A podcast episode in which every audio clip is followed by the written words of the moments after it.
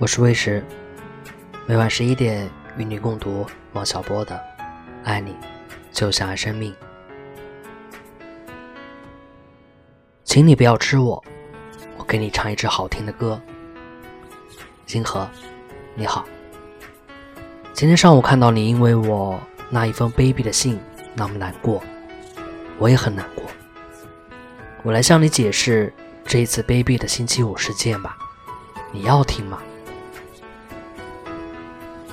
你一定不知道，这一次我去考戏曲学院，文艺理论却考了一大堆讲话之类的东西，我心里很不了然，以为被很卑鄙的暗算了一下。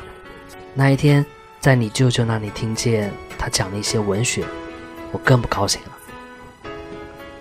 没有考上倒是在其次，我感到文艺界黑暗的很，于是。洋洋不乐的出来了。后来我发现你也很不高兴，当时我还安慰了你一番，对吧？其实当时我的心情也很黑暗。我向你坦白，我在黑暗的心情包围之下，居然猜疑起你来了。你生气吗？是半真半假的猜疑，不分捉影的猜疑，疑神见鬼的猜疑，情志不对又无法自制的猜疑。我很难过，又看不起自己，就写了一封信。我告诉你，虽然我很羞愧，当时我在心里千呼万唤的呼唤你，盼你给我一句人类温柔的话语。你知道我最不喜欢把自己的弱点暴露给别人。不高兴的时候，就是家里人也看不出来，而且，就是有时家兄看出来时，他的安慰。也很使我立位，因为那个时候我想安静。这次不知为什么，我那么渴望你，渴望你来说一句温存的话。后来事情你知道，你把我说了一顿，我是躲在一个角落里，小心翼翼、鬼鬼祟祟的伸出手来，被你一说，马上就恼羞成怒了，真的。是恼羞成怒，我的眼睛都气得对了起来。我觉得一句好话对你算什么，你都不肯说，非要纠缠我。于是，我写了很多惹人生气的话。我觉得你一定不很认真的看待我。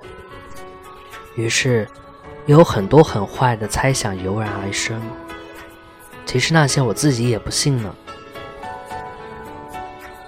后来我又接到你的一封信，我高兴了，就把上一封信全忘了。这件事你全明白了吧？我这件事情办的坏极了，请你把它忘了吧。你把 baby 的星期五的来信还给我吧。我们都太羞怯，太多疑了，主要是我。我现在才知道你多么像我。真怕你从此恨我。我懊恼的往家里走，忽然想起小时候唱的一支歌来，是关于一个老太太和她的小面团。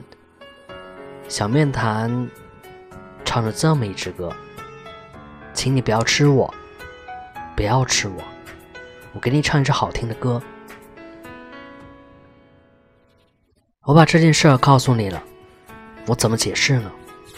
我不能解释，只好把这支歌唱给你听，请你不要恨我。给你唱一支好听的歌吧。你说我这个人还有可原谅的地方吗？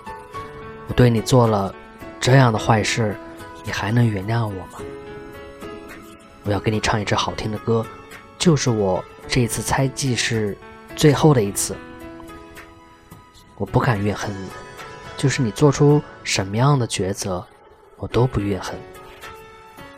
我把我整个灵魂都给你，连同他的怪癖、耍小脾气、忽明忽暗，一千八百种坏毛病，他真讨厌。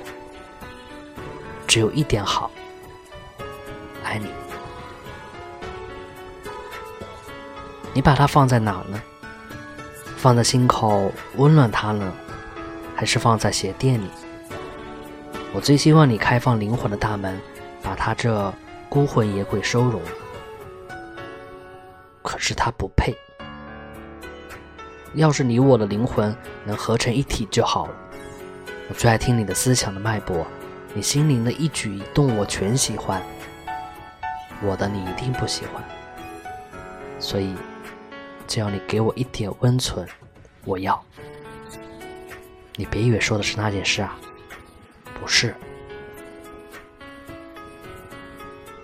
王小波，星期日。